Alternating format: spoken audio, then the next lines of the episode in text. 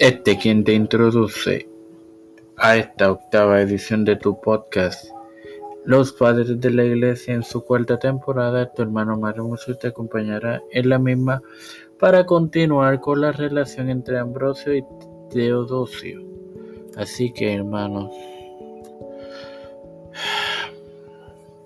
Teodosio emitiría el edicto de Tesalónica, un decreto dirigido a la ciudad de Constantinopla, resolviendo que solamente los cristianos no arianos eran católicos y estos podían eh, tener sus sitios de culto oficialmente reconocidos llamados iglesia. Esto pasó el 28 de febrero de 380. Así que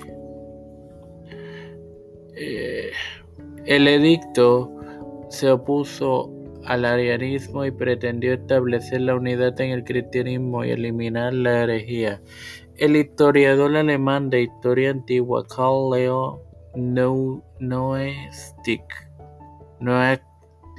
perdón, redactó que el edicto de Tesalónica no era ni antipagano ni antisemita, no declaró que el cristianismo fuera la religión oficial del imperio y no dio ninguna ventaja a los cristianos sobre otras religiones.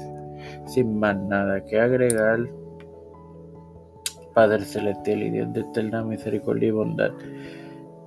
Estoy eternamente agradecido por otro día más de vida igualmente de tener este reforma reformativo de fe con con la cual me educo para educar. Me presento yo para presentar a mi madre, Ángela Cruz, Nacha Livio Agostini, Alfredo García Garamendi, Ángel Castro, María Ayala, Linet Ortega, Linés Rodríguez, Miguel Millán, Roberto Millán, José Montesinos, Víctor Co eh, Torres, Nilda López, Walter Litero, Viguarda Luis y Reinaldo Sánchez, Nareri Pimentel, Yadiel Rodríguez, Alexandra Bet, Lebron Vázquez su hija Milady J. Santos, Miguel, Pedro Pierluisi, Urrutia Joseph Biden Jr., Kamala Harris, J. Michael Johnson, José Luis Delmo Santiago, Rafael Hernández Montaña, Jennifer González Colón, Los Pastores Víctor Colón, Raúl Rivera, Félix Rodríguez, Luis Maldonado Jr., los hermanos Beatriz Pepín, Carmen Cruz de Eusebio, Elicha Calderón, Misael Ocasio, María Eusebio, Lidia Nieves, todo líder Iglesia y Gubernamental Mundial, todo esto humildemente presentado en el nombre del Padre, del Hijo y del Espíritu Santo. Amén.